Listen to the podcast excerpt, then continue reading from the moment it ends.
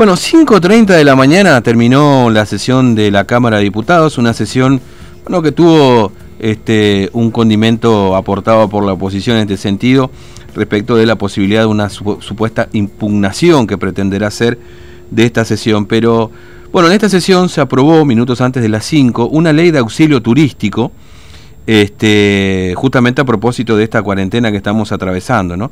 Por eso vamos a conversar con el diputado por Formosa, Ramiro Fernández Patri, que tiene la amabilidad de atendernos esta mañana. Este, diputado Fernández Patri, ¿cómo le va? Buen día, Fernando lo saluda, ¿cómo anda?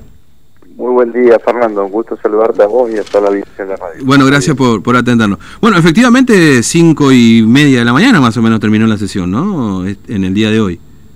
Sí, sí, la verdad que fue un día largo ayer de trabajo. A las 11 de la mañana inició la reunión de labor parlamentaria, mm. que se estimaba que duraría un par de horas y a la, a la una del mediodía estar arrancando con la sesión. Y bueno, fue una, una reunión donde estuvieron los jefes de bloques con el jefe de la, de la Cámara de Diputados intentando ponerse de acuerdo con la modalidad de, mm. de la sesión.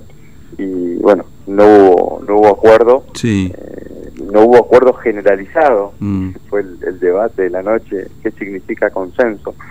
Y, finalmente, bueno, bajamos al recinto presencialmente eh, los diputados de Juntos por el Cambio y muy pocos de, de nuestro de nuestro bloque y la gran mayoría en forma remota y bueno ahí ahí sucedió digamos en eso se se concentró el, problema en la noche, gran parte del, inicio del debate eh, transcurría en el sentido que estaban presentes físicamente los diputados de Juntos por el Cambio, pero al no querer loguearse, es decir, no querer entrar al sistema eh, virtual que, tenemos en la Cámara para, para poder registrarnos y para poder votar, eh, la discusión se centraba en que no estaban mm. dando el quórum o no, o no estaban presentes. bueno, las sesiones remotas significan poder eh, loguearse para poder para poder eh, dar quórum. Usted estuvo de manera remota, ¿no es cierto? También. Este, ¿Usted está en Formosa o está allá en Buenos Aires? No, no, yo desde que inició la cuarentena estoy en la provincia de Formosa y no, mm. no he salido de acá. Está bien. Pero bueno, eh, de, todas maneras, diputado, me parece que, que, lo importante de esta sesión tiene que ver bueno con este auxilio al sector turístico, es un sector está muy golpeado, un sector que usted conoce bueno, por haber sido ministro también de la provincia. Este, básicamente, ¿qué, qué significa este auxilio al turismo que, han aprobado en diputados? Sí, la verdad que es cierto, Fernando. La verdad que hay que concentrarse en los dos proyectos de ley que, finalmente se pudo tratar. A la gente todo lo otro creo que, poco le importa. Eh, entonces, es cierto lo que vos decís. Hubieron 13 proyectos de mm. ley en la Cámara de Diputados, tanto del oficialismo como de la oposición, y 11 proyectos de ley en el Senado, 24 en total, todos tratando de dar alguna solución a la situación del, turismo. Sabemos que uno de los sectores que fue de los primeros afectados, y también es cierto que el presidente Alberto Fernández fue uno de los primeros que recibió eh, en, la, Quinta de Olivos, mm. y, y, a partir de ahí se generó una serie de medidas, porque los ATP llegaron a más de 200.000 empresas del sector, eh, 200.000 trabajadores del sector, digo. Eh, llegó también eh, los créditos, todas las medidas generales que tomaron para los sectores económicos llegó para el sector turístico.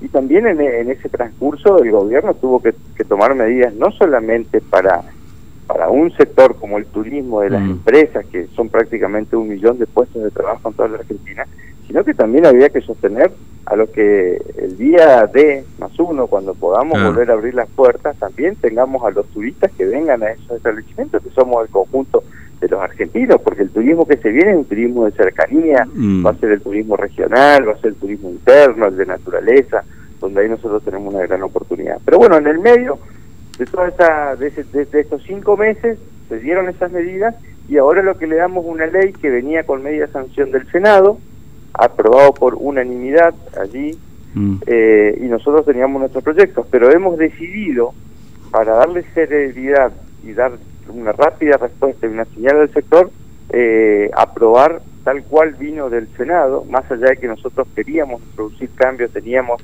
más medidas para, para darle al sector, eh, hemos postergado eso y pensar que en un momento posterior podemos incorporar en otra ley algunas de las medidas que queríamos. Mm.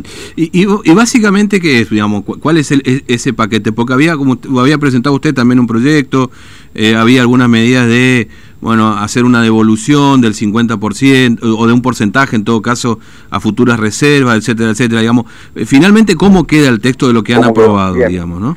Eh, básicamente lo que lo que busca el, el, proyecto este es darle medidas al sector hoy para que mm. para que se pueda sostener eh, y puedan puedan llegar al día B más uno las empresas. Mm. Eh, uno tiene que ver con garantizar los créditos eh, créditos para el sector.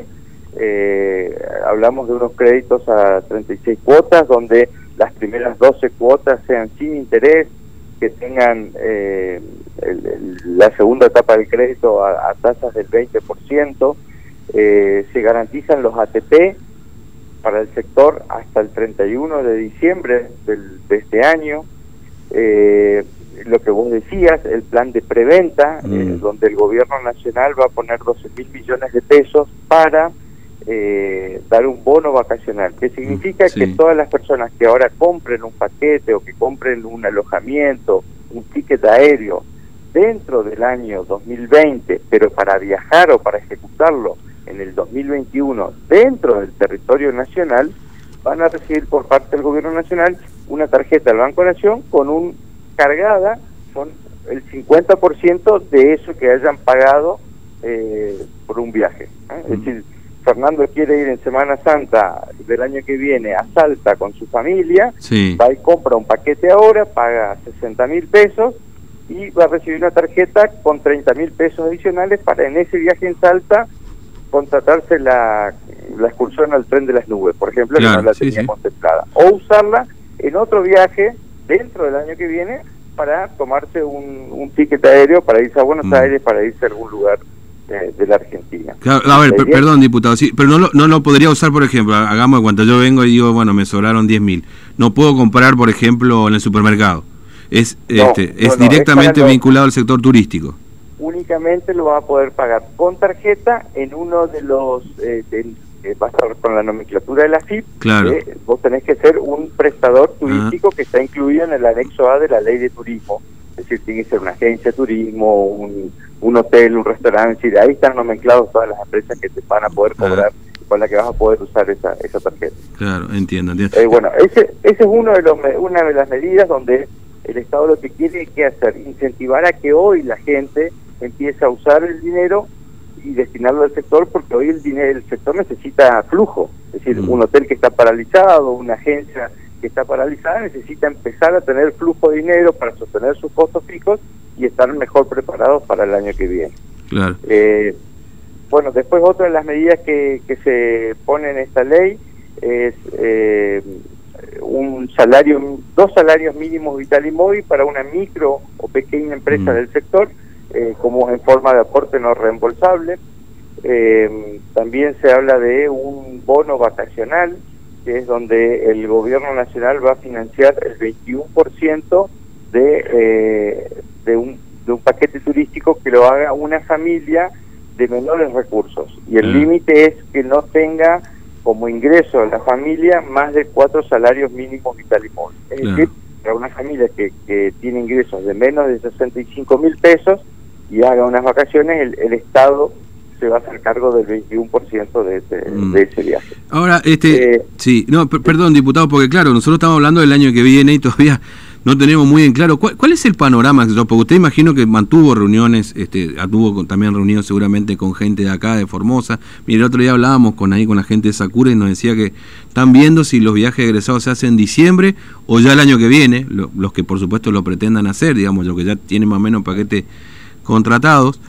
Este, ahora, ¿cuál es el panorama, digamos? ¿Qué, ¿Qué, se está evaluando? ¿Va a haber, digamos, verano, como se dice, vacaciones de verano? Que obviamente la mayoría de la gente creo que se va a concentrar más en el mercado interno, digamos, ¿no?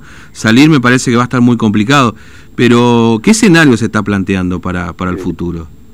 Eh, bueno, dos partes de, la pregunta. La, segunda, de, dónde va a ir la gente, te, comento. Ayer, eh, lo decía en la Cámara, mm. hubo un, un informe de un centro de un instituto que se llama Gino Germani de, la Universidad de Buenos Aires, que eh, hizo una encuesta mm. eh, a viajantes sí dice que el, el 70% de la gente eh, quiere reprogramar los viajes que ya tenía organizado, eh, el 72% va a elegir destinos que hayan tenido bajo nivel de contagios, a donde va a ir a parar, y también decía que un eh, 35% aproximadamente estaría dispuesto a viajar el año que viene. Mm. Eh, respecto a tu pregunta de, de, cuándo se va a poder, bueno, depende de la evolución de, de, los casos de contagio, ya no depende del área de turismo. No, no, seguro, seguro, eh, pero digo... Pero sí, en cuanto a turismo estudiantil, lo que sí dijo ya el Ministerio de Turismo de Nación es que, que este año no se van a realizar, que se van a programar todos a partir del 2021 y mm. bueno, hay que ver cómo van evolucionando los casos. El, virus viaja con las personas, entonces cuando uno más puede evitar el traslado de las personas, eh, hay que hacerlo. Mm. Eh, con lo cual todo se está pensando a partir del año que viene. Claro, ya, ya este año, sí, bueno, estamos en septiembre y ya medio que septiembre pasa rapidito también, digamos, ¿no? Y, y lamentablemente los casos se van se van multiplicando. Bueno, diputado, le, le agradezco mucho su tiempo, ha sido muy amable en atendernos, ¿eh? No, muchas gracias, Fernando. Un abrazo, hasta luego. Bueno, el diputado Ramiro Fernández Patri, eh, con esta ley de rescate al turismo, me parece que ha dejado una definición, ya todo a partir del año que viene, ¿no?